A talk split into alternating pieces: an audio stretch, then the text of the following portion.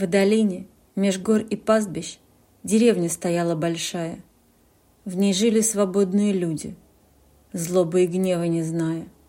Любили, детей растили, не ведая бед и горя, пока не пришли чужие откуда-то из-за моря.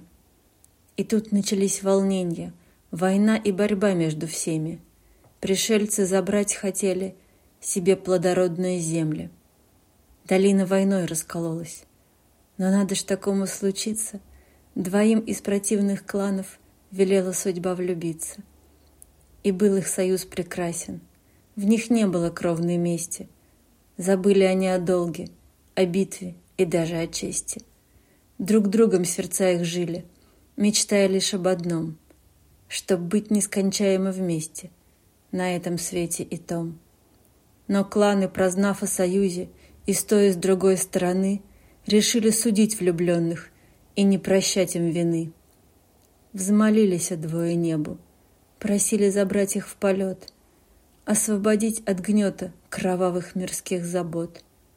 Молитвы услышаны были, им небо послало зов. Свободно две птицы взмыли, мгновенно из-под оков. Два сокола в небе кружили и к облакам поднимались. Свободно они парили, крылами друг друга касались. И в этом своем полете жить они будут вечно, забыв и ничуть не жалея об облике человечьем.